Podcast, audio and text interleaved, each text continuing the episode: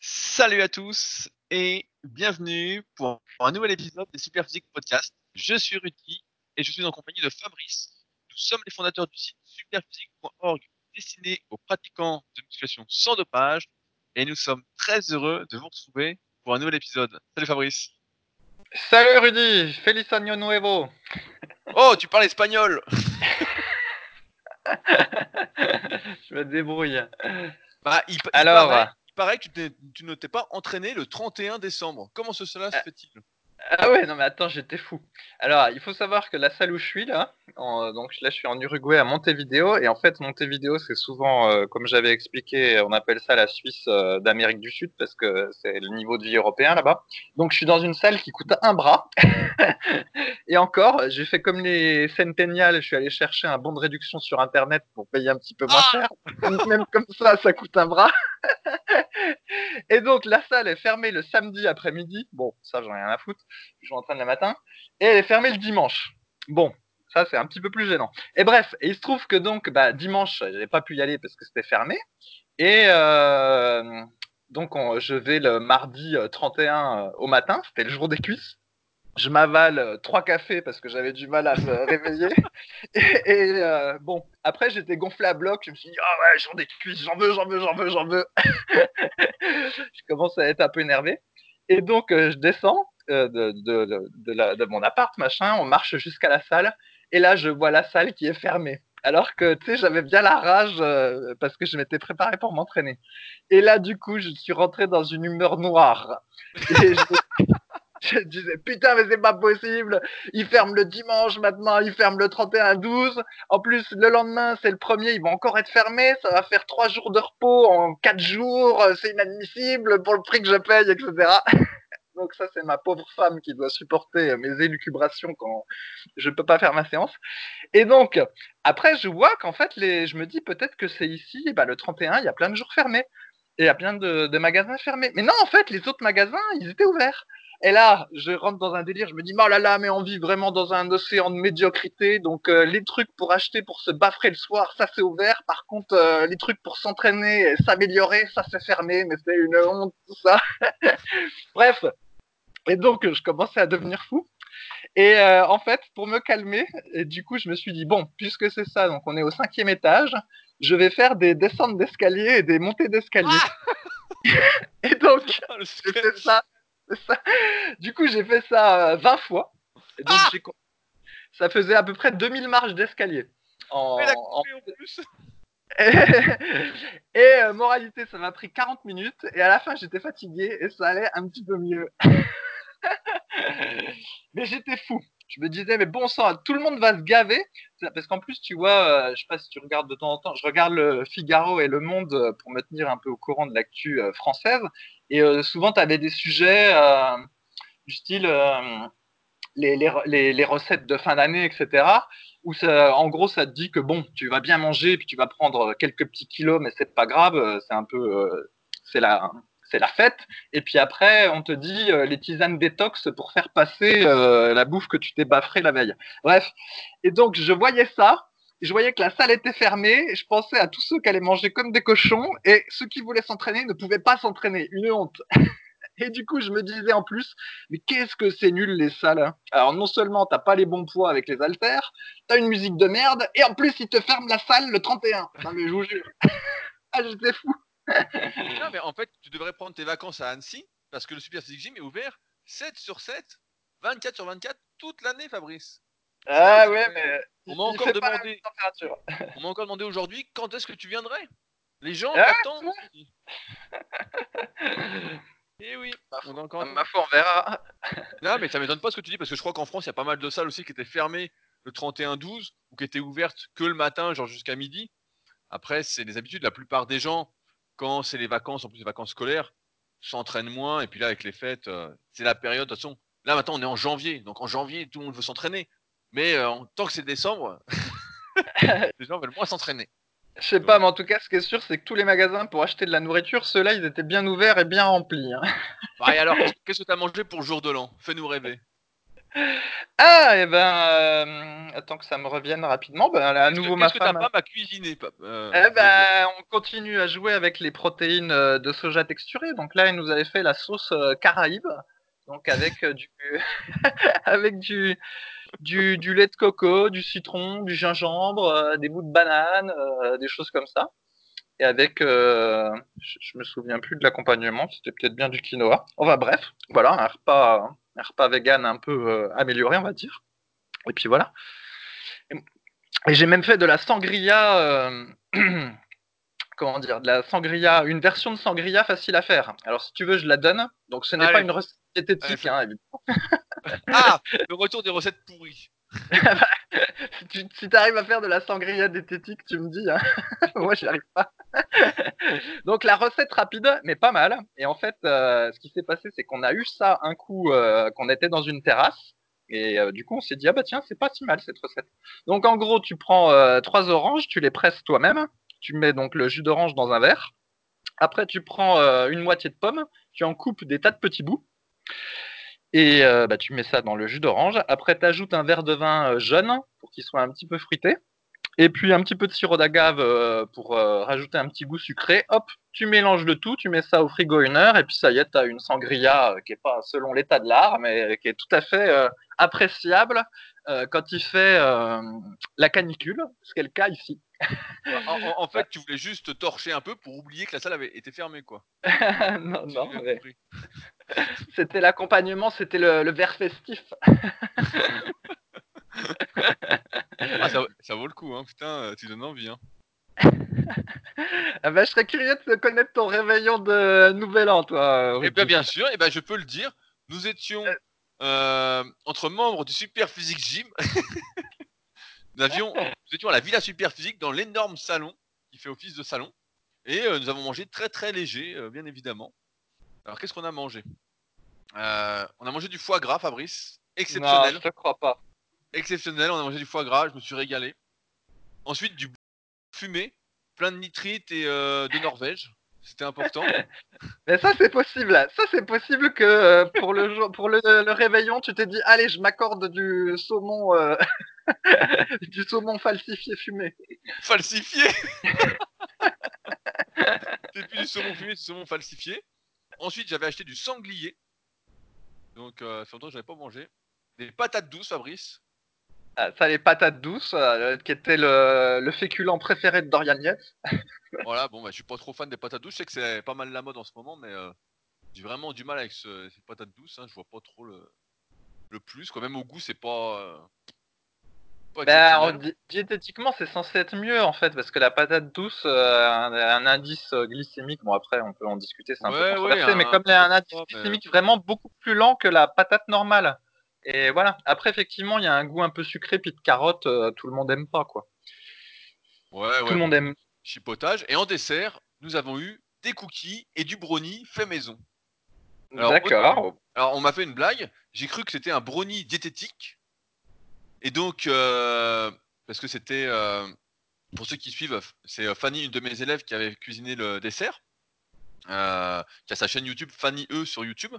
Pour ceux qui veulent aller voir ce qu'elle fait et pourquoi pas s'abonner.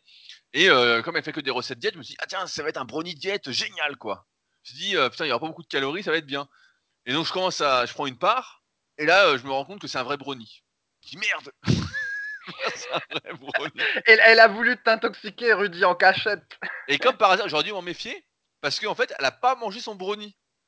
Je dis, t'en prends pas Elle dit, non, non. Alors je le goûte et je dis, mais c'est un vrai brownie. je dis, alors je lui dis, qu'est-ce que t'as mis dedans Elle me dit, non, non, mais c'est un vrai brownie, c'est pas un truc diète. Ah, je dis, merde.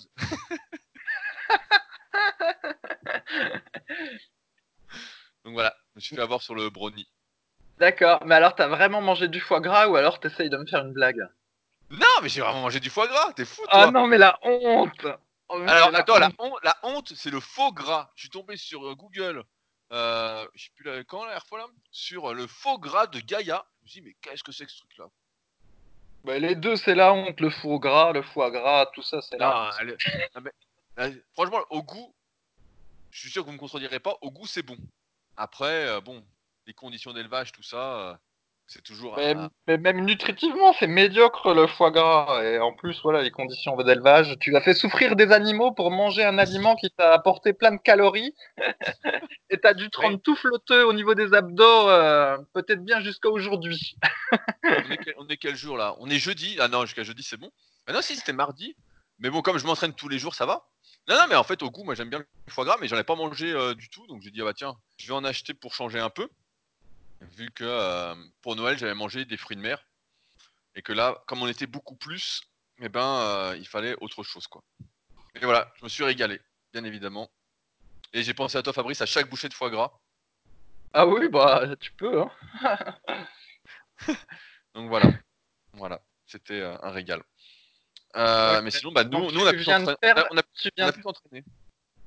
Mais tu viens de perdre le droit de répondre à toutes les questions diététiques de ce podcast. Ben, il n'y en a pas une seule, donc ça, c'est bien. J'en ai pas choisi une seule. Avant que j'oublie, c'est ton instant préféré, Fabrice. Je voulais parler rapidement du club super physique pour vous dire que euh, le tournoi de squat avant et de rameur démarre d'ici deux semaines, euh, le lundi 20 janvier jusqu'au samedi 25 janvier. J'ai vu que Adrien euh, organisait l'événement le lundi 20 janvier à sa salle à Cannes-la-Boca, donc Vita Liberté Cannes-la-Boca. Vous pouvez m'écrire et je vous mettrai en contact avec Adrien si vous souhaitez aller participer en direct là-bas, sachant que la participation se fait avant tout en ligne sur le site clubsuperphysique.org et que vous pouvez trou- retrouver les règlements des deux épreuves directement dans la catégorie tournoi. Euh, et que nous, on l'organise le 25 à Annecy et qu'il me reste quelques places pour ceux qui chercheraient un logement en plus pour euh, pouvoir dormir dans la villa super physique, en plus de participer bien évidemment ce magnifique tournoi. Euh, donc n'hésitez pas à m'écrire pour me dire si vous venez, même si vous n'êtes pas là, mais juste participer au tournoi ou manger avec nous après aussi, euh, afin que je puisse réserver bah, le restaurant euh, comme il se doit. Qu'on n'arrive pas comme un cheveu sur la soupe au restaurant et puis que finalement on soit beaucoup plus que prévu et que là ils nous disent bah il n'y a plus de place. En plus on va dans un des restaurants préférés du gros co-walk à chaque fois qui est son sorte de je sais pas comment on peut dire c'est un restaurant à volonté qui fait un peu de tout. Je suis sûr que Fabrice tu te régalerais là-dedans.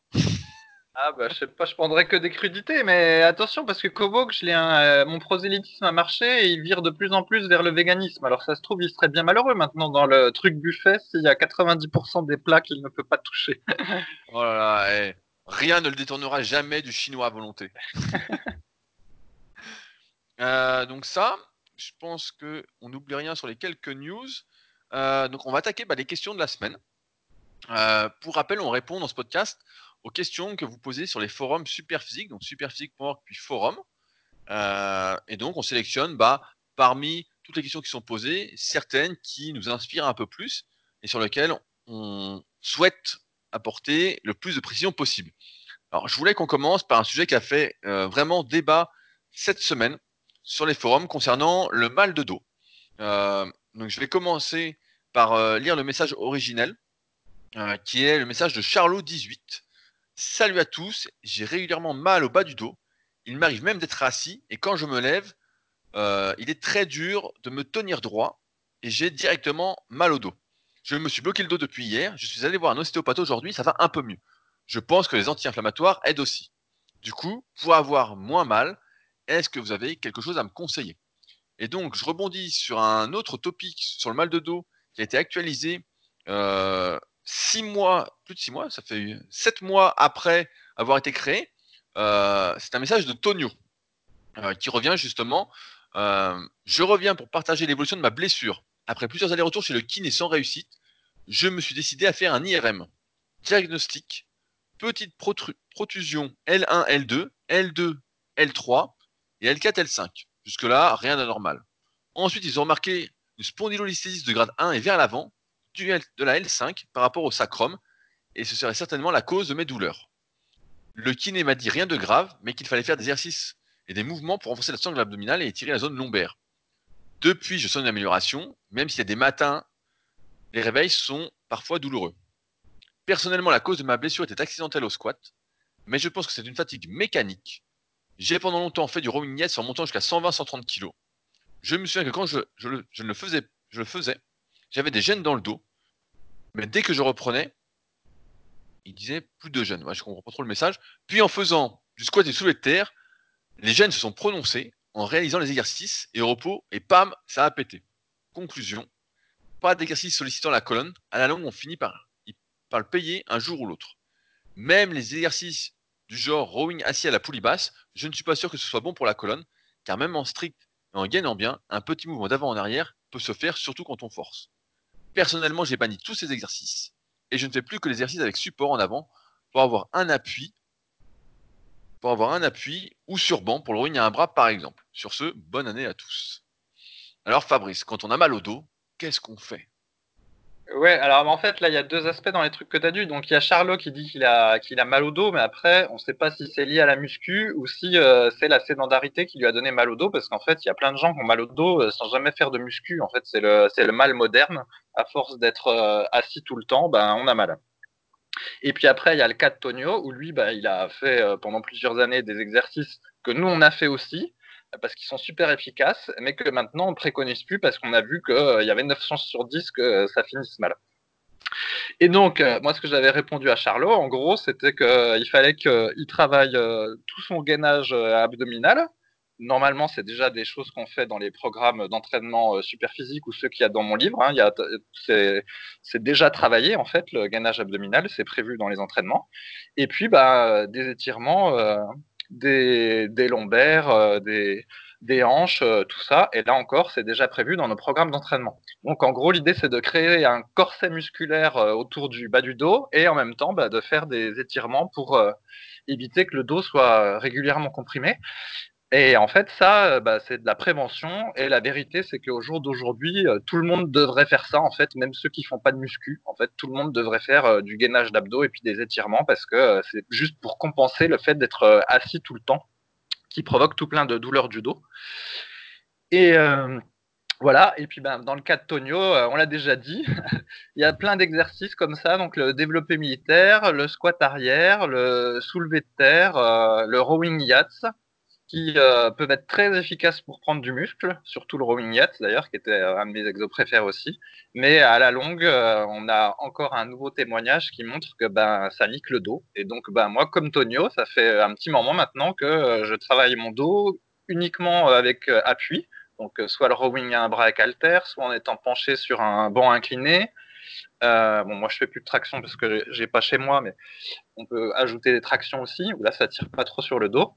Et puis voilà. Alors, c'est moins, c'est moins efficace que du bon rowing yacht, mais bon, mieux vaut un peu moins efficace et durer que euh, briller, mais pas longtemps. Bah, c'est dommage, parce que moi, je voulais un dos de mammouth.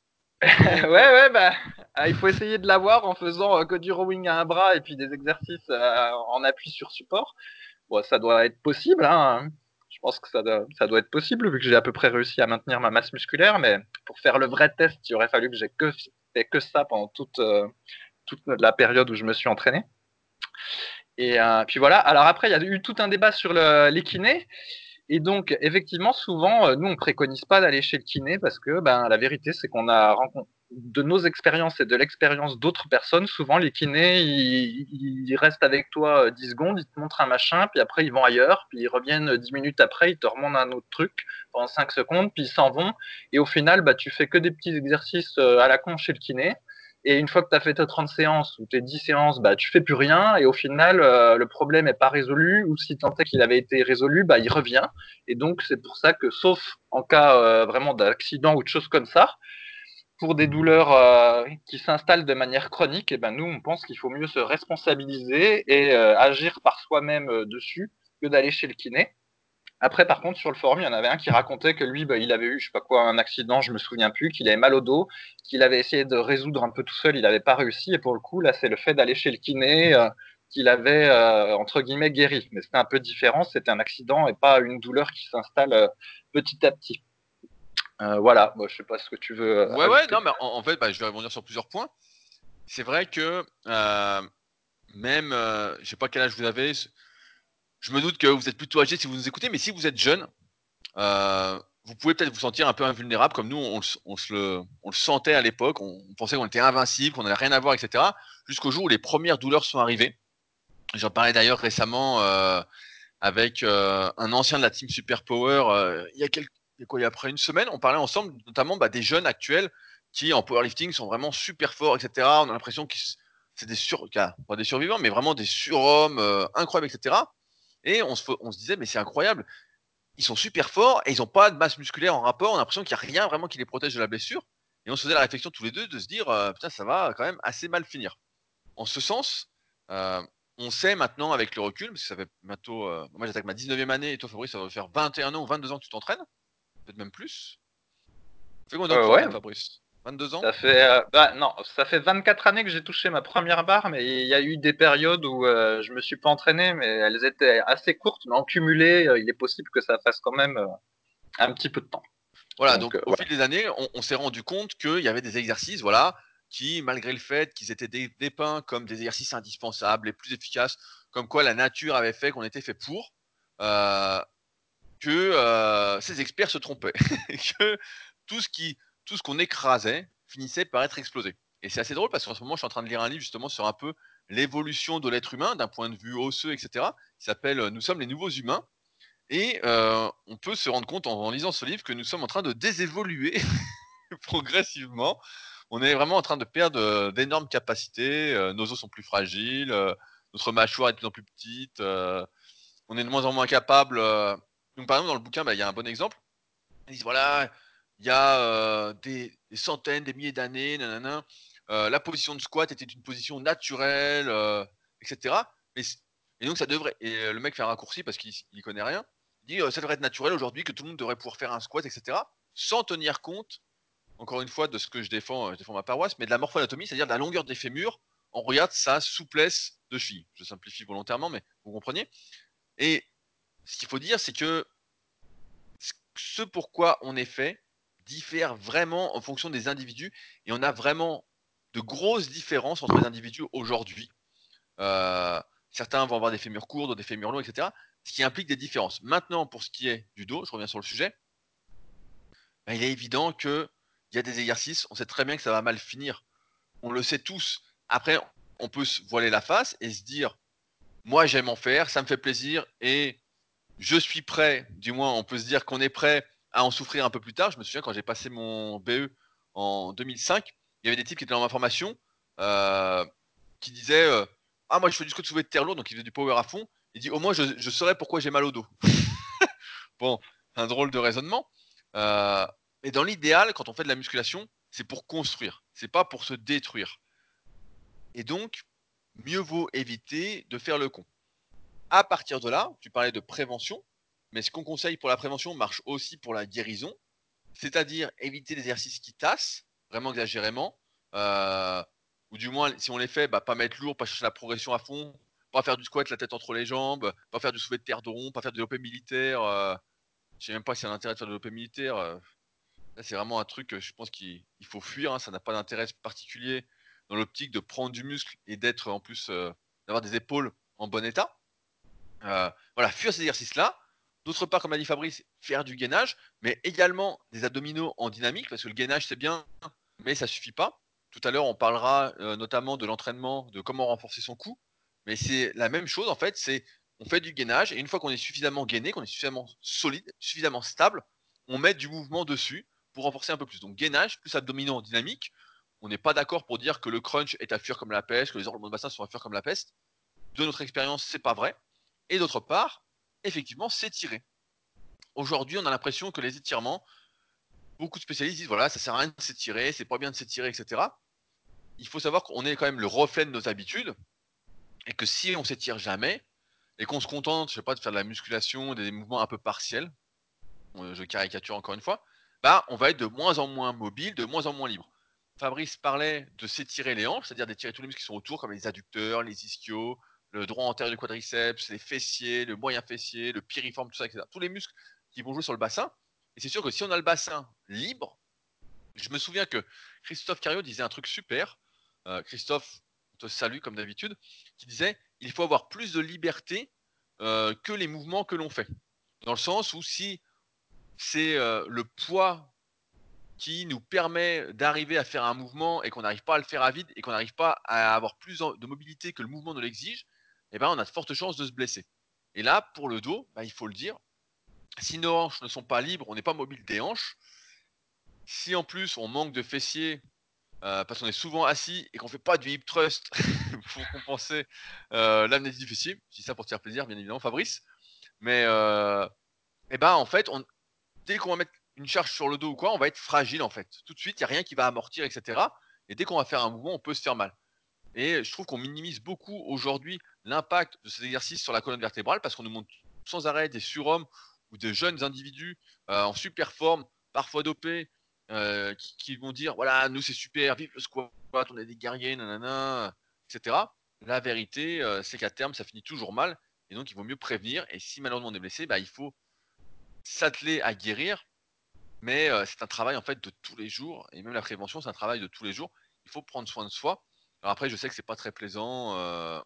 Il y a même des, conseils comme ça. Je me souviens, je sais plus j'avais lu ça dans un article qui disait euh, si vous avez mal au dos, allez marcher. Et c'est vrai que pareil, dans le bouquin là que je suis en train de lire, ils expliquent qu'à l'époque euh, de Néandertal, ils marchaient 4 heures par jour en moyenne. Et aujourd'hui, moi j'ai déjà du mal à aller marcher une heure par jour. Voilà, je me force, etc. dans mon emploi du temps pour aller marcher. Surtout qu'on est en hiver, nous en France, c'est pas comme Fabrice, on se les gèle. Je peux dire que je marche dans le noir la plupart du temps, avec 1 ou 2 degrés, mais je mets mon sweat à capuche seulement pour euh, bénéficier des effets du froid, pour me renforcer. Euh... Et oui, je ne suis pas dans le confort, mais euh, pas complètement en tout cas. Et euh, en ce sens, bah voilà, il s'était conseillé bah, d'aller marcher. En fait, il faut être en mouvement. Le pire, c'est de ne pas bouger. Moins on bouge, moins on arrive à bouger. Et donc, il faut faire des étirements, surtout si, euh, au moins un petit peu, on ne dit pas d'en faire une heure, mais au moins en faire un petit peu. Et notamment, là, pour le dos, bah, c'est le bassin. Il faut que le bassin soit libre. Si le bassin n'est pas libre et que tout est crispé, tout est tendu, bah, euh, au moindre mouvement, ça peut faire claque. Donc, euh, pour Charlot, bah, je crois que Charlot, sur le forum, est assez jeune. Voilà, en fait, euh, tout simplement, faites du gainage à chaque séance. Et quand on dit gainage, c'est gainage abdominal, donc la planche basique, sur le côté, et c'est également le gainage inversé. On peut appeler, je crois comment ils appellent ça, du glute bridge. C'est comme du hip thrust, mais avec le dos au sol, quoi. Donc euh, à vide, tenir déjà ces positions-là. Et puis ensuite, faire du, des abdominaux dynamiques et puis des étirements du bas du corps. Ça me paraît quand même assez indispensable. Euh, au moins Ah, 5, 5, à 10 minutes euh, en début de séance et puis en fin de séance. Mais que ce soit statique ou dynamique, hein, il n'y a pas de. Tiens, à propos du, du gainage, Rudy, donc, euh, donc là, je fais une séance euh, PEC, euh, côté d'épaule, biceps et gainage. Et ben, figure-toi que maintenant, entre guillemets, le- l'angoisse de la séance, c'est le gainage. Parce que En donc, tu fais tu, tu fais très longtemps bah, je fais mes euh, quatre séries de une minute, donc euh, gainage frontal et puis euh, gainage oblique. Mais en fait, bah, là, j'ai pas de gilet lesté, et donc pour me, pour me lester, je rajoute une plaque euh, de 10 kilos derrière le dos. Donc péniblement, c'est assez rigolo d'ailleurs. Donc bah, je me mets au sol et puis avec mes mains, j'essaye péniblement d'attraper la plaque de 10 kilos puis de la poser sur mon bas du dos. C'est un peu folklore, mais maintenant j'ai la technique. Et en fait, bah, rajouter de ce poids de 10 kilos, euh, c'est sacrément difficile. Parce que quand j'ai le gilet lesté, eh ben, tu sais, le gilet, en fait, il repose euh, un peu sur les coudes. En fait, tu mets un gilet lesté de 10 kg, le 10 kg que tu mets euh, proche Oui, oui, de, oui. de tes fesses est beaucoup plus lourd que le 10 kg que tu mets euh, proche de ton visage. Et donc, du coup, ben, je suis à grosses gouttes pour tenir mon truc.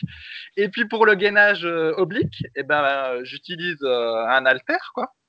Et c'est vrai que bah, quand tu utilises un halter Juste sur la hanche, fait quoi. Voilà, juste sur la hanche, eh ben c'est pareil, ça augmente. Et au final, donc mes 12 minutes de, gainage, eh ben c'est l'exercice qui me fait le plus suer de la séance. Bon, en même temps, tu vois bien, pec, biceps, euh, épaules, ça fait pas grand chose. Et ben je transpire à grosses gouttes sur le gainage. Et moralité, cette partie de la séance est devenue une des parties euh, les plus dures de la semaine, en fait. Tu te rends compte, le gainage, le Ah, le, mec- gainage, le, le mec s'entraîne dur, hein, putain. c'est devenu un des trucs le plus dur. du coup, maintenant, il y a la séance cuisse, il y a euh, la partie gainage, et puis il y a la partie euh, rowing à un bras avec halter. Voilà, c'est les parties difficiles de la semaine. Tout le reste, c'est de la rigolade, mais Ah c'est mais sûr que quand tu fais pec, épaule, biceps, t'es pas fatigué, quoi. Oui, t'es fatigué Ah, musculairement sur le coup, mais euh, sinon, c'est pas. Comme on disait, c'est un peu de la muscu canapé. Ah, c'est sûr que ça fait plaisir hein, comme séance, mais c'est pas, fa- c'est pas vraiment fatigant, quoi. Ah oui, bon, tu, tu, tu, tu, t'as pas une goutte de sueur, quoi. Éventuellement une petite auréole sous le bras, mais c'est tout ce qui se passe. Non, mais ça, c'est parce, parce que ta, ta- ta salle est climatisée, Fabrice. Ah oui, tu es en train dans une salle de riches. Sinon, normalement, tu transpires. Hein, quand même. Enfin, tout ça pour dire que je fais religieusement les gainages et que, bah voilà, en laissant, euh, eh ben, je transpire, euh, transpire à grosses gouttes malgré euh, la climatisation, comme tu dis. Après, sur les étirements, je l'ai déjà dit plein de fois, donc des fois j'ai l'impression de me répéter en même temps, comme il peut y avoir des nouveaux qui écoutent les podcasts. Euh, les étirements statiques, euh, effectivement, on lit souvent de nos jours maintenant que ça sert à rien, qu'il faut soit faire des étirements dynamiques, soit même pas en faire. Et ben moi, j'ai déjà fait le test plein, plein de fois, et donc je l'ai encore fait cette semaine où pendant deux jours, je n'ai pas fait d'étirement. Et ben le troisième jour, quand je reprends mes étirements habituels, et ben c'est plus dur. Donc deux jours sans en faire égale euh, le troisième jour qui suit, plus dur pour faire les étirements. Spécialement au niveau du bas du dos et des ischio-jambiers, en fait. Et euh, voilà. Donc après, euh, si on me dit euh, ça sert à rien d'en faire, ok, mais alors dans ce cas-là, comment ça se fait que la souplesse diminue quand on n'en fait pas Si ça sert à rien, un problème. donc euh, voilà. Donc religieusement, il faut en faire. Bah, en, en parlant de ça, tiens, euh, pendant que j'y pense, euh, ce matin j'ai fait les cuisses et donc j'ai testé tes euh, box jump en fait. Ah, génial Donc t'as bien fait. Attends que je vérifie Bah bien. justement, que- justement, j'étais plus sûr. Alors je te dis ce que j'ai fait. Ouais. j'ai mis ma box à 50 cm, Voilà, c'est bien. voilà, et j'ai fait mes euh, 15 sauts dessus là. Voilà, 15 sauts d'affilée, départ, euh, comment dire, sans élan, euh, avec euh, cu- cul sur les, les talons, en fait. Tu vois, comme un Ah squat. bah euh, voilà, c'est ça. Bah, voilà, c'est ça que j'étais pas sûr. Non, j'ai pas fait ça. Ah, t'as t'as démarré en squat partiel, en demi-squat Ouais, ouais, ouais, ouais, ouais, c'est ça. Ah ouais, bah du coup, musculairement, c'est beaucoup moins intéressant. C'est peut-être plus intéressant au niveau euh, dynamique et sportif, mais au niveau musculaire, je pense que c'est peut-être moins épuisant. Et du coup, est-ce que t'as senti tes cuisses brûler ou quelque chose? Bah je sentais que j'ai fait ça en fin de séance pour pas niquer ma séance. Je sentais que j'avais les Oui, cuisses oui, lourdes d'avant. Et j'ai senti que euh, ça faisait un peu transpirer. Voilà, ça faisait un peu transpirer. Ah ouais, mais t'as pas fait le même truc. euh, Bon, alors faut faire squat complet. Voilà. Et il faut que tu, en fait, faut que tu aies une grosse fatigue euh, cumulative. Donc euh, voilà, il faut que tu fasses 4 séries d'au moins 12 répétitions avec 1 minute 30 de pause pour euh, pas avoir trop de temps pour euh, te reposer. Il, et faut, en fait, faut que tu essayes de sauter le plus haut possible à chaque saut, sauf les premiers sauts où comme tu es entre guillemets trop fort, tu vas sauter trop haut et inutile de se blesser les articulations. Donc les premiers sauts, tu sautes assez haut. Les suivantes, tu sautes le plus haut que tu peux et normalement, comme tu es fatigué, bah, ça va pas sauter très haut et du coup, ça ménage tes articulations. Et normalement, au bout de quatre séries, ça t'a complètement épuisé les cuisses. Mais effectivement, je fais aussi en fin de séance parce que c'est quand même un exo un peu aléatoire, on n'a pas, pas de repère, donc il faut garder un socle d'entraînement pour les cuisses où tout est mesurable. Donc euh, squat gobelet, fente euh, pour ceux qui s'entraînent à la maison. Ok, bon bah je réessayerai. J'étais, plus sûr justement, la salle et je disais à ceux qui ont écouté le podcast, je disais, est-ce que c'était juste des box jump ou pas? Et euh, personne n'a été sûr de lui, donc. euh, Ah bah voilà. Donc j'ai, j'ai été au plus simple, hein, bien évidemment. J'avais mangé trop de foie gras de toute façon, donc. Euh, pas trop pratiqué. euh, donc, euh, donc j'étais bon. Je reteste la semaine prochaine, donc c'est super Voilà, exercice. les, les magic squats, magic squats sautés. Les Magic Fab, on va les appeler. les Magic Fab. Euh, alors, je voulais répondre parce que c'est la période aussi, on est en plein hiver et beaucoup de personnes sont en prise de masse. Ce sera d'ailleurs le sujet de ma vidéo euh, ce week-end sur ma chaîne YouTube. Et donc, c'est une question de Musti, Musticu, Musticou 28 qui dit Salut tout le monde, je suis pour l'instant à 6 tractions et mon objectif est d'atteindre les 8 pour l'armée. Dès que j'ai commencé, vous m'avez conseillé de sécher, c'est ce que j'ai c'est ce que j'ai fait. Euh, je comprends rien à ce qu'il raconte. Putain, les, eh, les gars, quand vous écrivez sur le forum, faites un effort parce que je comprends pas. En fait, il marque. Dès que j'ai commencé, vous m'aviez conseillé de ne pas sécher, c'est ce que j'ai fait. Du coup, je suis parti sur une prise de masse, mais j'ai quand même perdu 10 kilos. bon.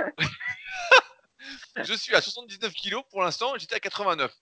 En ce moment, je stagne sur ce poids. Bon, on va oublier cette partie-là parce que c'est pas ce à quoi je voulais répondre, mais c'est pas grave. Faites un effort parce que des fois c'est dur hein, quand même. euh, je traduis en direct, comme vous pouvez le voir. Euh, voilà mes questions. En faisant une prise de masse, je vais prendre du muscle. Est-ce que mes tractions seront plus dures car j'ai pris du poids en muscle? Euh, Deuxième question. Est-il possible de brûler de la graisse au niveau du ventre et des hanches en faisant une prise de masse? Troisième question. Est-ce que vous auriez un exemple de journée type euh, pour savoir quoi manger en prise de masse? Quatrième question.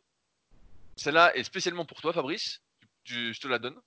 Quel exercice je peux faire pour brûler au niveau du ventre et des hanches? PS, je n'ai jamais fait d'abdos. Hmm. Alors Fabrice, veux-tu répondre d'abord à la quatrième question? Ah non, je les prends dans l'ordre, on garde la quatrième pour Ah, la fin. salaud. Alors, la première, c'était est-ce que du coup, euh, si je prends du poids, est-ce que les tractions vont être plus dures? Eh ben oui, figure-toi, que tu prennes euh, du muscle ou du gras, eh ben faut quand même le porter, donc euh, du coup, la traction, stricto sensu, est plus difficile.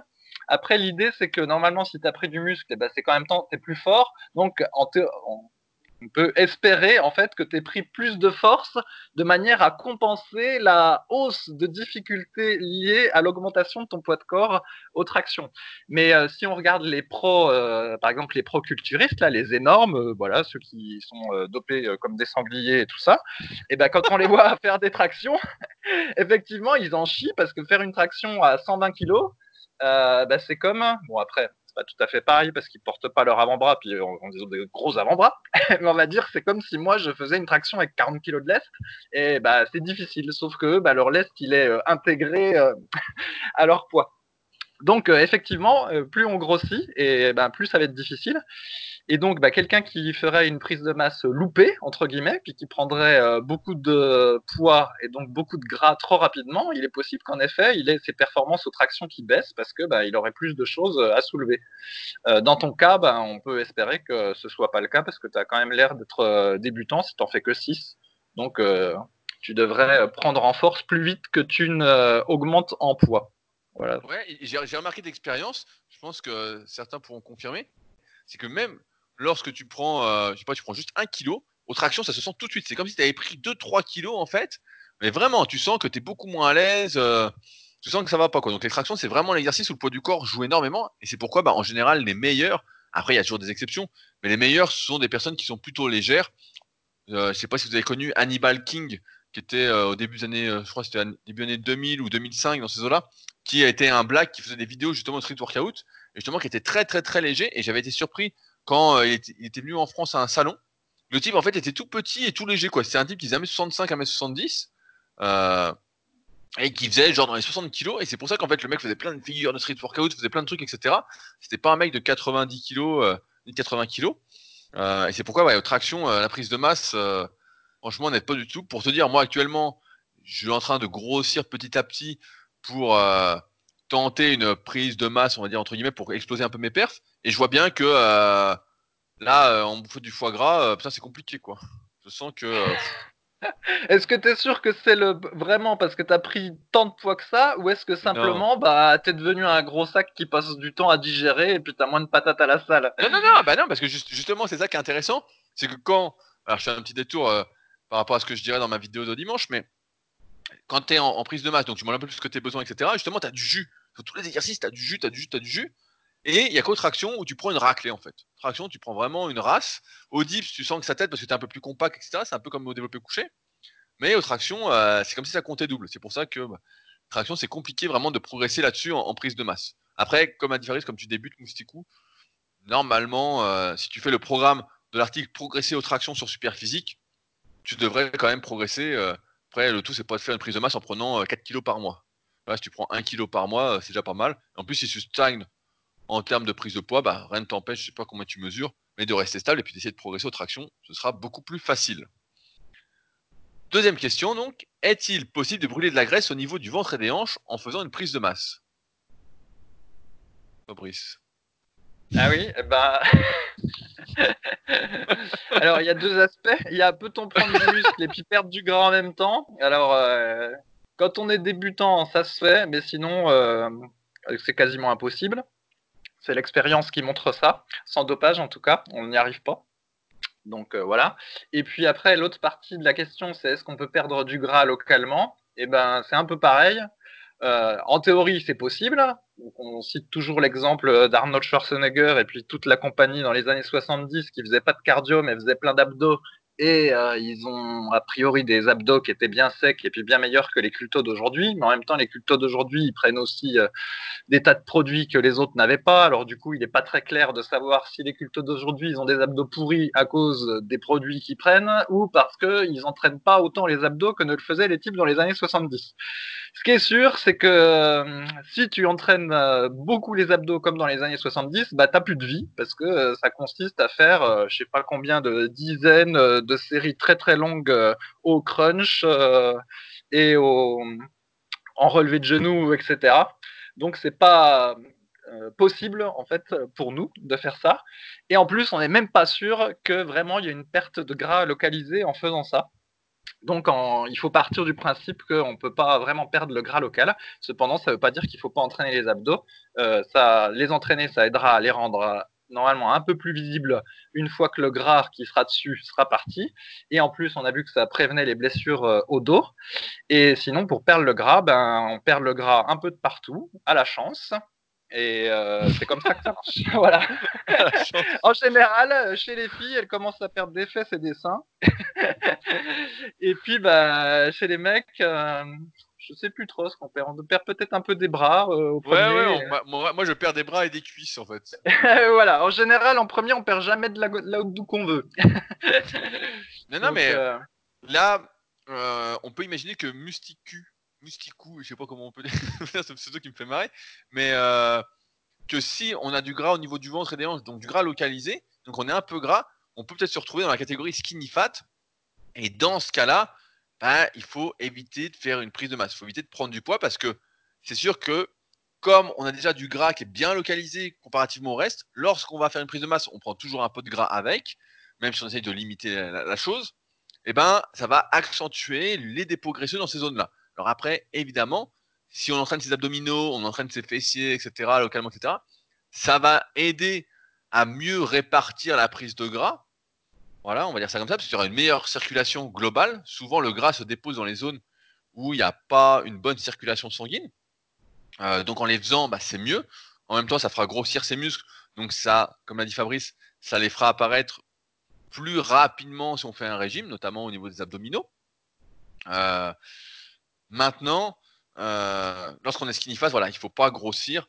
Et les abdominaux, comme tous les muscles qu'on souhaite vraiment développer, etc., euh, c'est une question qui est un peu bizarre, mais quel exercice puis-je faire pour brûler du gras au niveau du, ventre et des hanches Si tu n'as jamais fait d'abdominaux, il faut peut-être commencer par faire les abdominaux.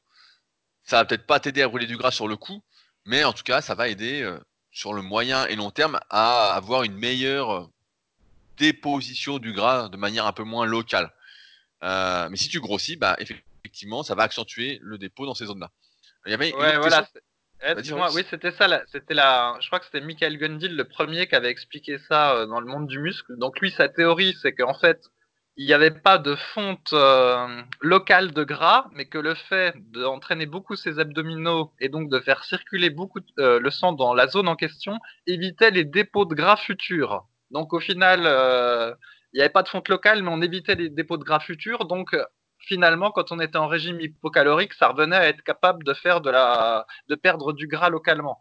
Mais bon, je sais jamais trop si c'est un mythe ou si, si sa théorie est valable ou si finalement c'est un mythe qui est, enfin, c'est quelque chose qui est irréalisable pour nous parce qu'on va pas passer une heure à faire des abdos comme il faisait dans les années 70. Voilà. Bah, il, il faudrait que quelqu'un se dévoue pour faire le test. Fabrice, toi qui es en vacances. ouais, ouais, eh ben, Surtout qu'en plus, euh, même si on a, on, a, on a dit que voilà, on pensait pas que le crunch ou de faire des relevés de genoux soit mauvais euh, pour la colonne vertébrale, euh, c'est de, la manière. On pense ça à la manière dont on le préconise, c'est-à-dire quelques séries de, de, crunch et quelques séries de relevés. Là, faire des milliers de crunch et des milliers de relevés de genoux, là par contre, moi je sais pas si c'est bon pour le, bas du dos ah et la bah, colonne vertébrale. Ça, je suis pas sûr du tout. Hein. On sait très bien que c'est, sait très bien que c'est pas bon. À mon avis, euh, euh, tu, te seras niqué le dos avant de, avant d'avoir réussi ta, ta, fonte localisée de graisse. Mais bon. Ah, je suis déçu. Moi, je crois que tu allais tester, Fabrice. Je suis vraiment. Euh, ouais, ouais. Mais cela dit, c'est vrai qu'en fait, sa question, tout le monde la pose. En fait, il y a plein de gens, voilà, qui sont dans la quarantaine, qui ont une petite bedaine, et en fait, ce qu'ils voudraient, c'est perdre cette bedaine en premier et de savoir qu'il n'y a pas des exercices pour favoriser. Mais en fait, la, la vérité, c'est qu'il n'y a pas vraiment d'exercice pour favoriser. Et, euh, et c'est pour ça qu'il faut éviter à tout prix d'être dans cette situation. En fait, faut mieux prévenir que guérir parce qu'après, t'es dans la, es dans la galère. C'est comme les, les, filles, une fois qu'elles ont de la cellulite, bah, faire partir de la cellulite, euh, c'est l'enfer. Donc, faut mieux éviter euh, d'en avoir. Voilà. Ah putain, le mec, le mec positif, quoi. Il faut toujours de la prévention, de la prévention, Rudy. Tout est dans la prévention. Mais c'est exactement pareil. C'est comme, pardon, avec notre discussion précédente sur le mal du dos une fois que tu as eu euh, une hernie ou une fois que tu as eu des sciatiques, et ben après, tu vas te galérer tout le temps avec ton dos. Alors que si tu n'en as jamais eu parce que tu t'es bien étiré, etc., que tu pas fait le con, et ben tout est plus simple. ça, hein. mais tu comprends, bien, tu comprends bien que quand on pose une question, en général, c'est qu'on est face à un problème et que le problème est déjà là. tu, comprends bien. Tu comprends bien qu'en général, on pose pas de questions tant qu'on n'a pas de problème. ah bah effectivement, oui. Donc si vous êtes dans la merde, bah vous resterez dans la merde. C'est Fabrice qui l'a dit. Merci Fabrice pour ce conseil. Euh, mais non, mais je dis qu'une fois que le problème est là, effectivement, tu te galères dix fois plus. Donc c'est une manière de faire du prosélytisme pour euh, mettre en œuvre la prévention. Mais tu sais, avant j'étais développeur informatique et c'est un peu la même chose. On dit que par exemple un problème qui est euh, détecté dès la conception du logiciel, euh, je sais pas moi, je vais pas rentrer là-dedans, mais en gros, avant de, coder le logiciel, un problème qui est détecté coûte beaucoup moins cher à corriger qu'au moment où tu le codes et encore beaucoup moins cher à corriger qu'au moment où le logiciel a été déployé sur les ordinateurs. Et en fait, c'est un facteur, je sais plus, 1 à 100. Donc euh, ça revient au même. Toujours euh, faire prévention et en amont, c'est toujours beaucoup plus facile que régler les trucs en aval et une fois que c'est là. On, le saura donc. Euh, ouais, ouais, ouais. Donc retournez dans le passé et faites de la prévention. alors, alors, dernière question de Mustikou. Euh, est-ce que vous auriez un exemple de journée type pour savoir quoi manger en prise de masse? Ouais, bah ça, il y a une diète en exemple sur Superphysique. Il y en a un sur mon site. Euh, c'est bon, on va pas redire les choses 250 fois, sauf si toi, as la patience. Moi, je l'ai plus. euh, alors effectivement, bah, je réponds rapidement. Il n'y a pas d'aliments euh, à favoriser particulièrement tant qu'on mange des aliments qui sont le, non, le moins transformés, j'allais dire, non transformés, euh, des aliments qu'on pourrait trouver comme ça dans la nature, qu'on évite voilà tout ce qui est industriel, etc. Euh, après, bah, c'est une question de quantité. Il faut savoir, il faudrait savoir. Cette question n'a pas vraiment de réponse, n'a pas de réponse universelle, mais il faut que tu regardes ce que tu manges un peu tous les jours. Tu fasses des calculs au début en pesant ce que tu manges, en comptant tes calories pour voir où tu en es. Et après, à partir de là, augmenter un peu les quantités. On conseille en général d'augmenter de 200 à 300 calories par jour, tous les jours, même si c'est des jours de repos, euh, ton nombre de calories par rapport à ce que tu manges pour être stable. Et à partir de là, normalement, tu vas grossir petit à petit. Après, comme je disais tout à l'heure, comme tu es peut-être skinny fat, a priori, tu n'as pas intérêt à trop forcer la prise de poids comme devrait le faire euh, un jeune débutant assez maigre, comme j'étais à mes débuts par exemple quand je faisais 54 kg pour 1m78, où là, il fallait vraiment forcer parce que ça voulait pas monter. Euh, t'as peut-être pas intérêt à monter, tu as peut-être juste intérêt à manger, voilà, c'est 200-300 calories de plus. Et euh, si ça donne de l'énergie en plus pour l'entraînement, pour progresser, bah, ce sera super. Après, pour voir des exemples de diète prise de masse, effectivement, il y a le site superphysique.org dans la rubrique diététique, tu trouveras un exemple de diète sur le site de Fabrice Musculation avec Alter. Euh, j'ai fait un article sur mon site rudicoya.com prise de masse, mais en tout cas, voilà, tu tapes prise de masse exemple d'être prise de masse sur Superphysique et tu trouveras normalement ton bonheur là-dessus pour t'inspirer et non pas pour copier. Faut jamais copier. Euh, quand j'étais gamin, il y avait les magazines bah, qui n'existent plus maintenant comme Muscle Fitness, Flex, etc. Et souvent, ils mettaient des diètes dedans. Euh, des diètes qui étaient infaisables. C'était la diète pour prendre 4,5 kg de muscle en 6 semaines. Et donc, il fallait suivre la diète. C'est la diète la même pour tous, etc. Et avec des quantités astronomiques d'avoine, de poulet. Vraiment, le poulet et, et l'avoine, c'était vraiment les deux aliments phares de, ces régimes alimentaires. Et donc, il fallait suivre ça. Euh, et ça, forcément, bah, c'est une erreur. Il faut vraiment adapter ce qu'on fait par rapport à soi. Donc, la meilleure chose à faire rapidement, comme j'ai dit, c'est regarde ce que tu manges actuellement pour être stable. Tu pèses toutes tes calories. Et à partir de là, après, tu rajoutes 200-300 calories en essayant de manger sainement. Et tu verras euh, ce que ça donne, tout en sachant que ta diète actuelle peut ne pas te convenir demain, en exagérant un petit peu. Et donc, il faudra être amené, il faudra euh, la modifier progressivement, sans doute, au fur et à mesure de ton évolution. Mhm. Et Rudy, au jour d'aujourd'hui, des types qui sont tout maigres comme nous on était euh, à 14 ans comme toi t'étais, il euh, y en a plus. Hein. Ça c'est justement Il y, en a encore. Il y en a encore parce que j'en vois, j'en vois dans les personnes qui me contactent pour être coachées. Euh, j'en vois. Il y, en a des jeunes, même des fois des jeunes de 25, 30 ans. Donc on va dire que vous êtes encore jeune à 25-30 ans. Vous n'avez pas encore 40 ans comme Fabrice, vous n'êtes pas encore un vieux. Mais il y en a. Il y en a encore un petit peu, c'est sûr que c'est plus la majorité. La majorité, bah voilà, c'est euh, des skinny fat, comme on l'a dit. Euh, mais il y en a encore un petit peu. Il y en a encore un petit peu. Ah. Euh, Tiens, petite parenthèse UFC. Donc, Donc l'UFC, pour ceux qui connaissent pas, c'est des tournois, c'est une fédération qui organise des tournois de MMA, donc pieds-points et au sol. Et donc il y a un site qui s'appelle UFC Fight Pass où on peut s'inscrire, c'est 10, 10, dollars par mois et on peut voir des anciens combats. Et donc bref, j'ai regardé l'UFC numéro 1 qui date de 1994. Un, un chef voilà, qui, est beaucoup, qui, se laisse, qui se laisse regarder en effet. Et puis j'en ai regardé deux trois récents. Et ce qui est rigolo, c'est de voir le public. Donc en fait, quand tu regardes le public de 1994, bah, c'est déjà, déjà, à peu près normal. Et tu regardes le public d'aujourd'hui, il y a 50% d'obèses. Et donc, qui sont tout contents de regarder des gens. mais qui font du bruit, qui sont un vrai public, qui encouragent. Et donc là, je me demandais, alors je me suis dit, est-ce qu'en 26 ans, euh, bah, il y a eu autant de gens que ça qui sont devenus en surpoids et obèses aux États-Unis. Et euh, bon, il y en a effectivement beaucoup. Ou alors, effectivement, peut-être qu'en 94, comme c'est le premier, il y a que des aficionados qui vont le voir. Donc, tous ceux qui sont dans le public, ils sont tous un petit peu sportifs. Ils font tous du karaté ou quelque chose comme ça. Je n'ai pas la réponse, mais euh, des fois, c'est intéressant de regarder le public parce que tu, vois le changement, c'est c'est phénoménal. Alors après, j'avais un autre truc lié à ça c'est euh, donc il y a eu un combat récent entre euh, Fidor euh, Emelianenko et puis Kington Jackson, dit Rampage. Et en fait, donc ces deux athlètes-là, euh, c'est des athlètes qui sont là depuis la fin des années 90 ou depuis l'an 2000. Et donc, ce qui m'a choqué, en fait, c'est la condition physique montrée par euh, Jackson. Et je voulais en discuter rapidement avec toi. C'est qu'en gros, donc les types évoluent en catégorie poids lourd. Et avant, le type était massivement euh, musclé dans les années 2000. Et là, franchement, il avait une bedaine énorme et c'est pas le seul qui est comme ça. Et vraiment, les types se laissent aller d'une euh, un truc de fou quoi.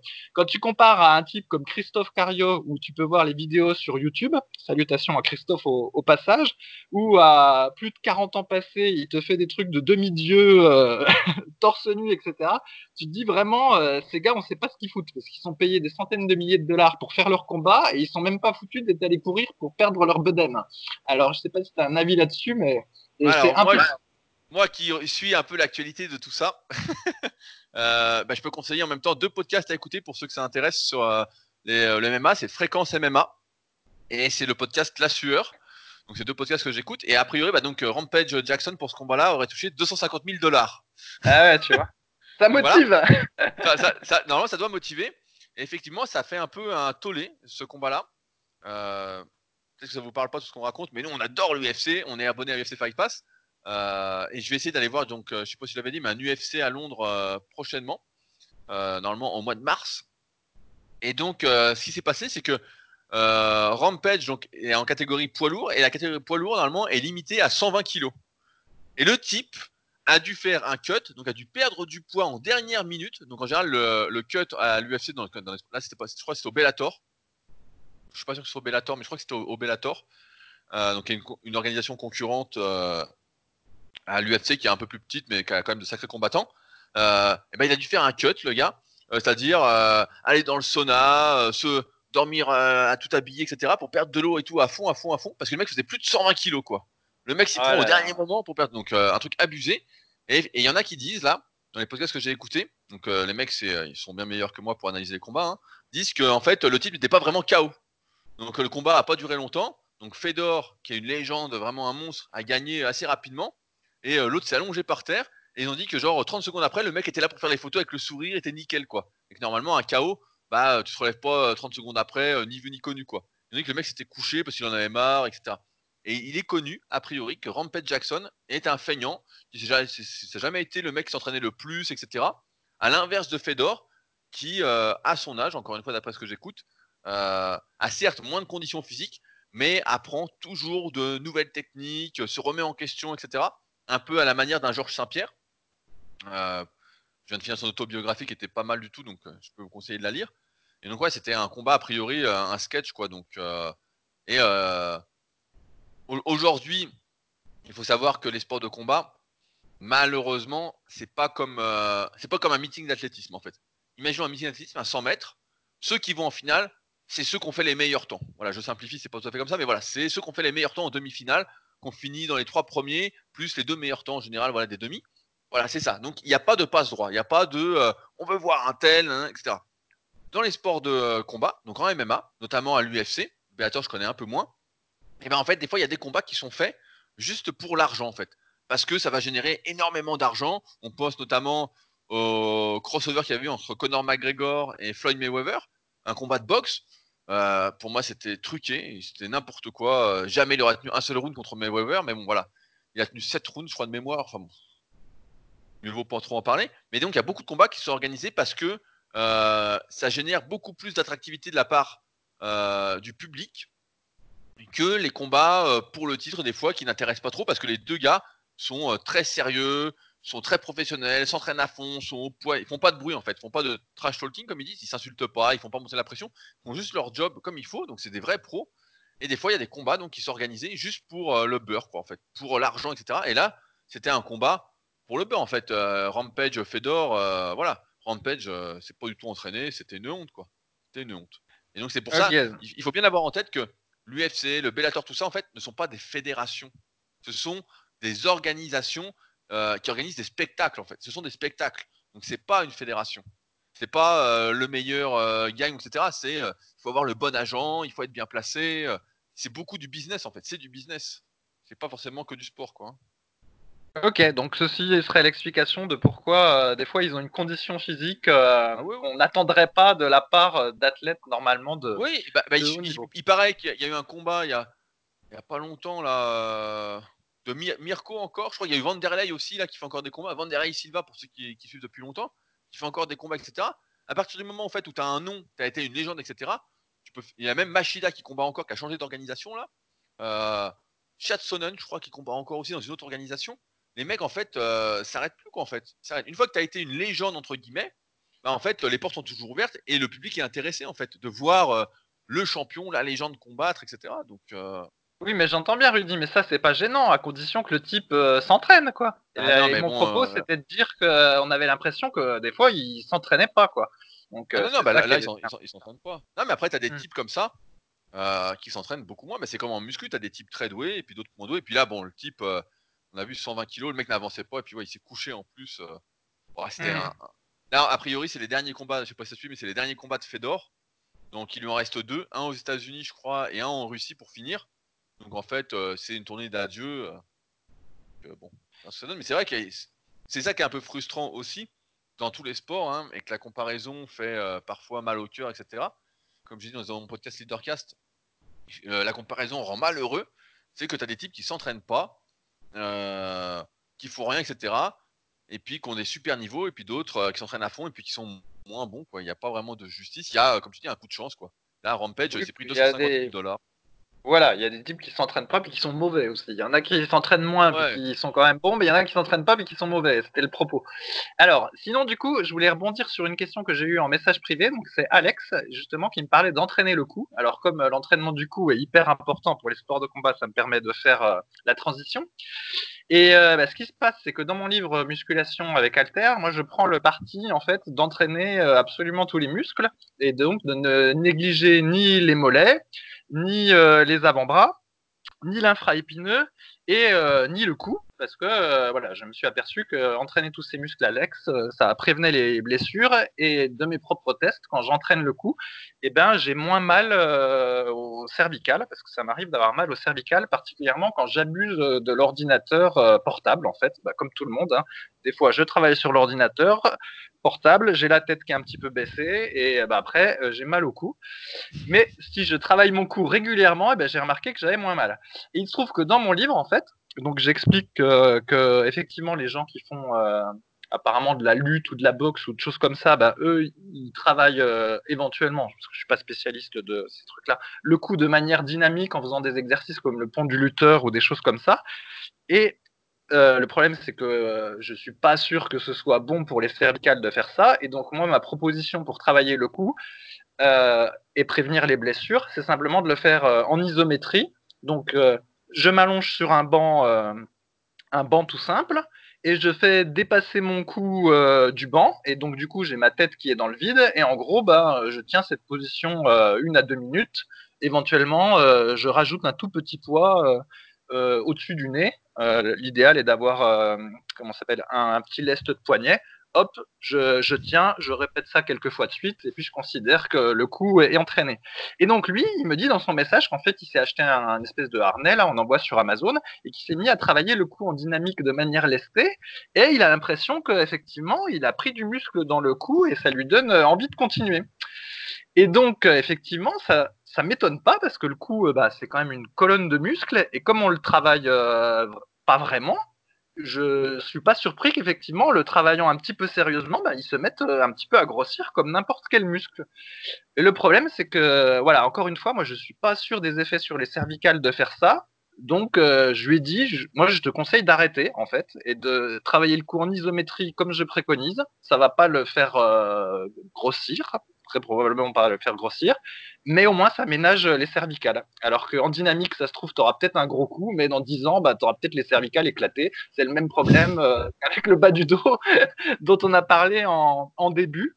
Et donc je pense qu'à part les athlètes, les boxeurs, etc., qui eux ont besoin d'avoir un cou bien musclé puis bien rigide, ben eux, s'ils sont payés pour, ils peuvent peut-être faire le pont du lutteur et euh, risquer de se niquer les cervicales à l'entraînement ou euh, par l'usure, si ça leur permet d'être performants euh, dans les matchs, euh, parce que c'est leur euh, boulot.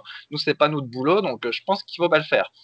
Après, toi, je sais pas, Rudy, si tu t'es déjà amusé à travailler ton coup en dynamique, si tu as vu des, effets de ce travail? Bah, alors, c'est pas de chance, parce qu'en fait, j'avais écrit un article sur la musculation du cou sur un ancien ordi qui a planté. donc, j'ai plus mon article, et comme j'ai déjà écrit, j'ai la flemme de le réécrire. En fait, comme tu l'as dit, c'est comme pour les abdominaux, comme pour la colonne vertébrale il faut d'abord penser stabilité avant mouvement. En ce sens, bah, il faut commencer à faire de l'isométrie comme tu fais. Moi, j'en ai fait aussi. Euh, j'avais même fait des photos pour cet article-là, donc maintenant, j'ai plus que les photos sans le texte. Mais, euh, mais voilà, il faut commencer par faire de l'isométrie, donc comme tu l'as dit, sur le banc, donc face, euh, sur les côtés, et puis allongé sur le ventre aussi. Donc tenir par exemple 30 secondes, puis après arriver jusqu'à une minute, et après on peut même se lester en fait, faire lester, et on voit que effectivement le cou, même avec ça, peut grossir on voit, euh, il suffit de regarder les rugbyman, les lutteurs, etc., même s'ils font le pont, comme tu l'as dit, euh, les boxeurs, le cou, c'est un muscle qui grossit. Après seulement, on peut envisager de faire du dynamique, c'est-à-dire avec un harnais, mais dans ce cas-là, comme tu l'as dit, il faut être très, très, très prudent. Il faut, un, éviter les trop grandes amplitudes, donc vraiment se concentrer sur les petites amplitudes. Donc par exemple, c'est comme quand on fait les avant-bras, faut pas aller jusqu'à détendre le poignet à fond. Voilà, faut pas aller étirer les ligaments, etc. Bah là, c'est un peu pareil. Il hein, faut essayer de pas euh, trop cambrer le cou en arrière ou trop baisser le menton. Je fais le geste en même temps, c'est pour ça peut-être que le son bouge en même temps. mais voilà. Donc ça. et il faut éviter de faire comme on ferait sur n'importe quel exercice, c'est-à-dire euh, d'utiliser l'accélération compensatoire, c'est-à-dire de faire ces mouvements de manière un peu explosive. Là, faut vraiment, vraiment rester dans le contrôle. Faut surtout, surtout pas aller vite, exploser. C'est vraiment des choses qui sont tout en contrôle dans une optique un peu de renforcement musculaire. Et là, dans ce cas-là, bah oui, euh, les muscles du cou vont se renforcer et on aura moins mal au cervical.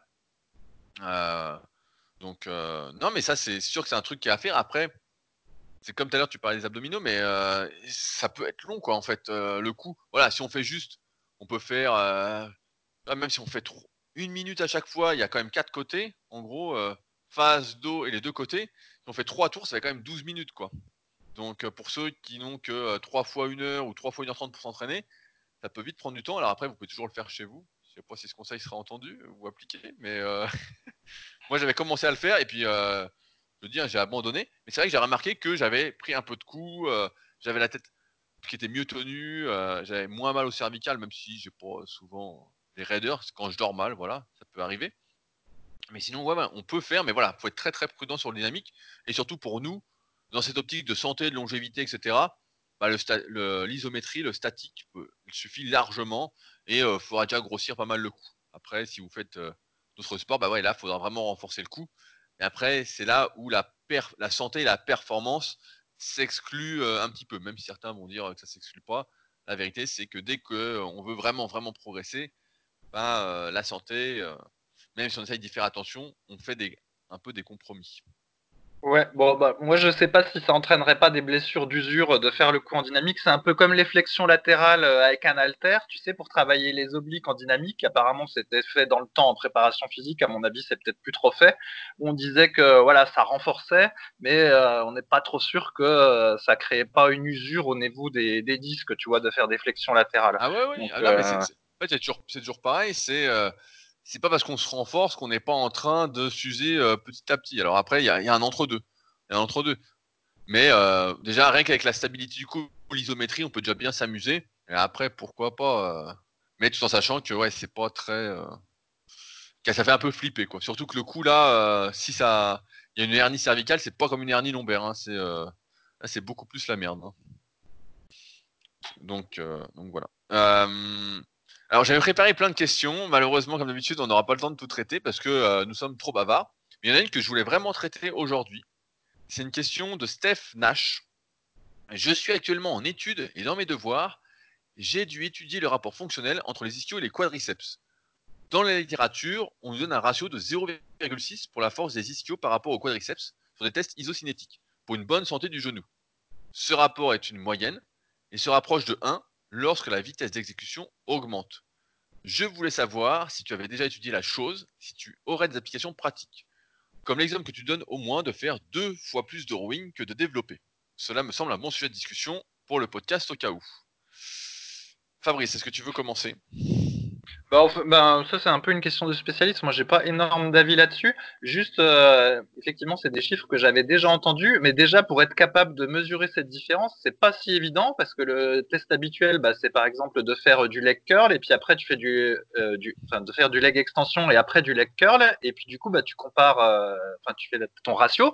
Le problème, c'est que les machines sont pas toujours strictement identiques et il est pas dit que si tu as fait 40 kg au leg curl et 40 kg au leg extension, ce soit exactement les mêmes 40 kilos. Tout dépend comment euh, était euh, gaulée la machine. Et c'est pareil, le leg curl, il y a plusieurs façons de le faire. Donc déjà, la manière de mesurer cette différence, à mon avis, elle est peut-être pas à la portée euh, de tous ceux qui écoutent. Et dans mon souvenir, il fallait des machines Cibex un peu compliquées. Oui, bah c'est ça, c'est soit... Voilà, et donc, donc, du coup, tu peux pas vraiment faire ce, ce test là à la salle. Après, euh, moi, ce que je peux dire, c'est que j'ai jamais entraîné, quasiment jamais entraîné directement les ischio-jambiers et j'ai jamais eu de problème de genou en faisant, euh, voilà, essentiellement des squats et des exercices polyarticulaires parce que normalement, quand on fait ces exercices-là, on muscle à la fois le quadriceps et l'ischio-jambier. Après, effectivement, en termes de préparation physique, euh, là, le ratio, il est euh, peut-être plus important à maintenir pour euh, éviter les, les, blessures. Mais à mon avis, là, c'est plus trop de la muscu pure, c'est plus de la préparation physique. Donc, du coup, je, je, te, laisse la, je te laisse la main. bah, moi, j'ai trouvé que c'est une super question parce que c'est vrai qu'on n'apporte pas, pas souvent ce ratio. On parle souvent des ratios de force autour de l'épaule pour qu'elles soient en bonne santé. Vraiment, comme il a dit, euh, souvent vraiment, je recommande de faire vraiment deux fois plus de rowing que de développer, vraiment d'insister dessus, etc. Euh, pour vraiment avoir le haut du dos euh, très fort, très musclé comparativement au pec. Il n'y a que des avantages à ça, même si on a moins de pec, bah, c'est pas grave. Et j'ai tendance à dire que effectivement, de ce que je vois, de ce que j'ai vu tout au long de ces années, bah, les ischios sont souvent sous-entraînés par rapport au quadriceps. Il n'est pas rare de voir dans la séance seulement un exercice direct pour les ischios d'isolation, donc par exemple du lecture assis ou du lecture allongé sur le matériel que vous avez à la salle, euh, alors que on va faire par exemple de la presse à cuisse, du hack squat, euh, des fentes, etc. Et oui, oui, mais tous, bien... ces ex tous ces exos-là, ils travaillent aussi les ischios. Ah, c'est là où je voulais en venir.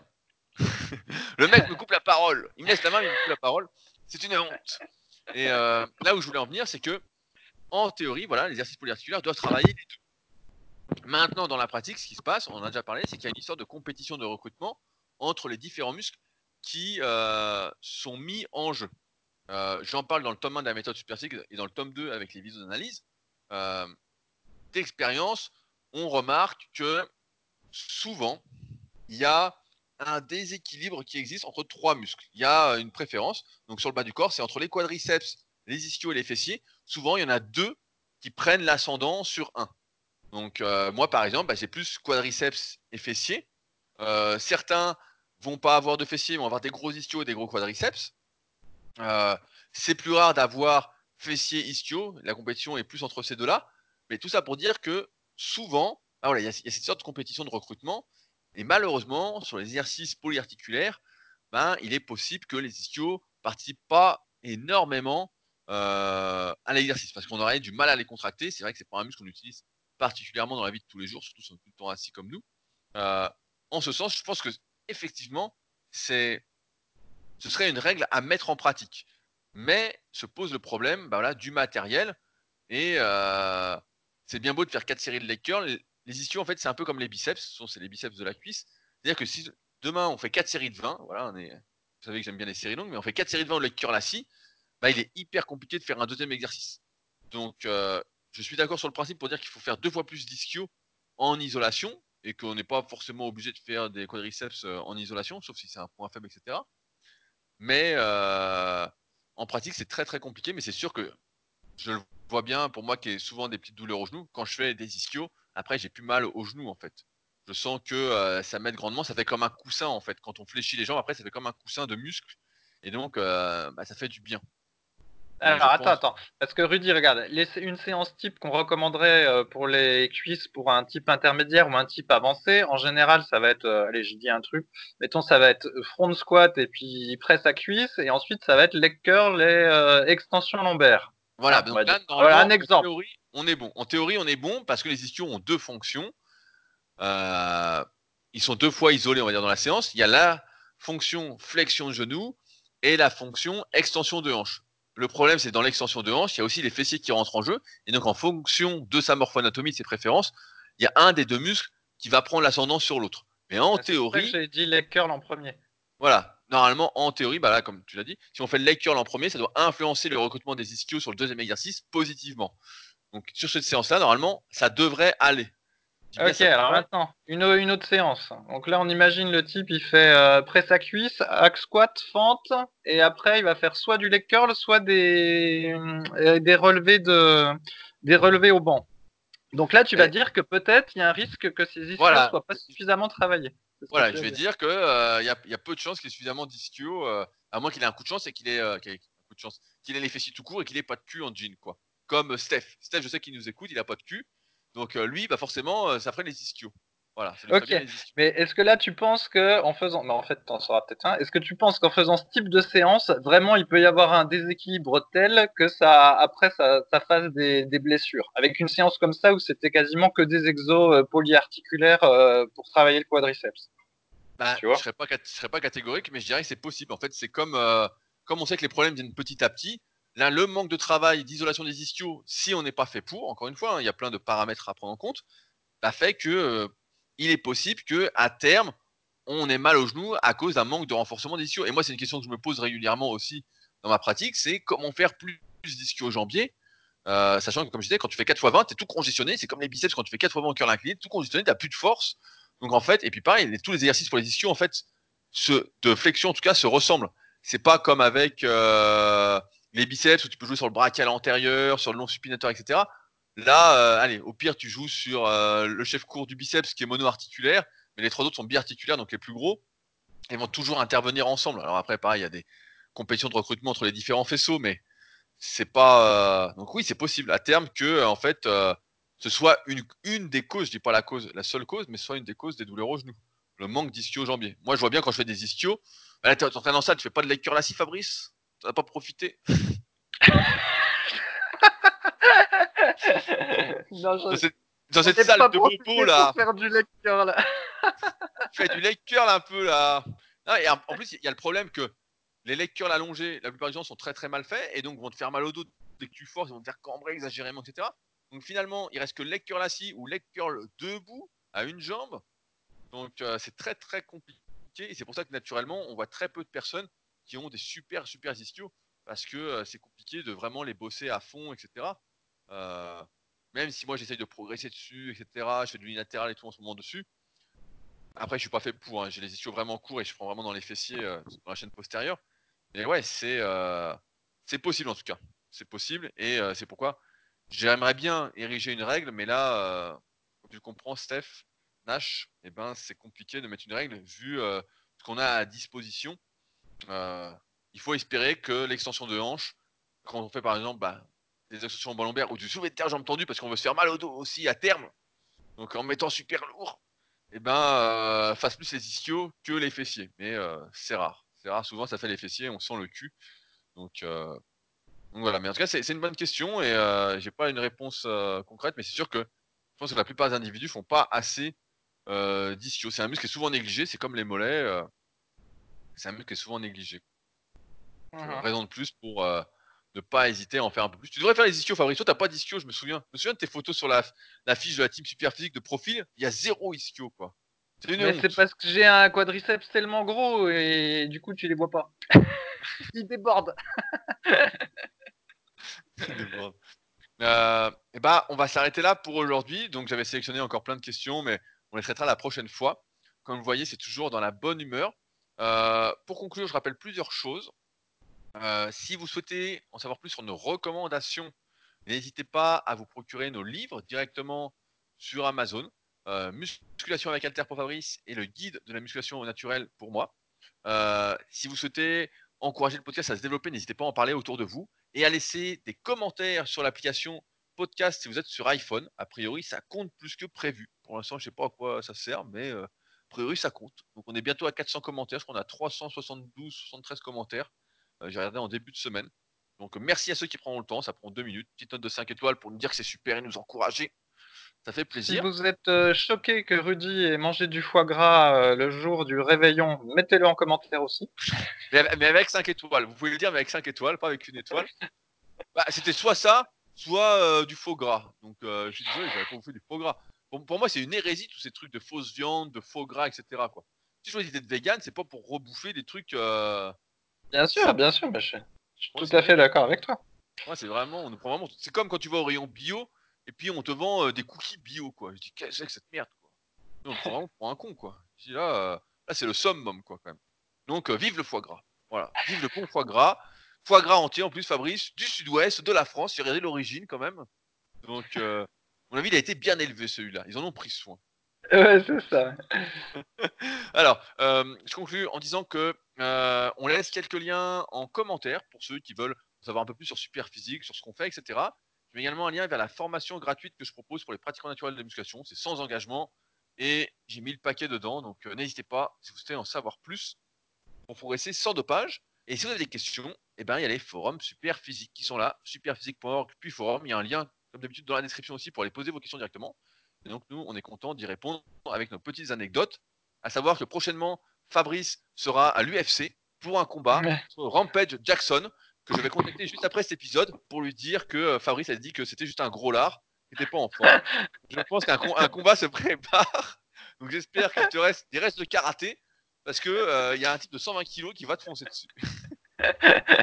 non mais j'ai vu les UFC, tu sais, maintenant je sais faire. Je sais faire. En fait, quand le type est plus gros que toi, il faut que tu l'attrapes par les genoux, tu le fais tomber, et après, euh, la différence de poids compte plus. Donc, euh, c'est bon, je ah, Sais pas, euh, en, fait, si t'as pas d'allonge, toi t'as des longs bras, Fabrice, donc ça va. Mais, mais t'as des jambes courtes. Sinon, un grand, faut, faut mettre des low kicks, en fait. Faut taper dans les jambes. Ah, sinon, t'es cuit, quoi. Sinon, t'es foutu. Je ferai bien Rampage et restez connectés pour suivre le combat contre, de Fabrice contre Rampage Jackson. Sur ce, la semaine prochaine pour un nouvel épisode. Salut. Salut.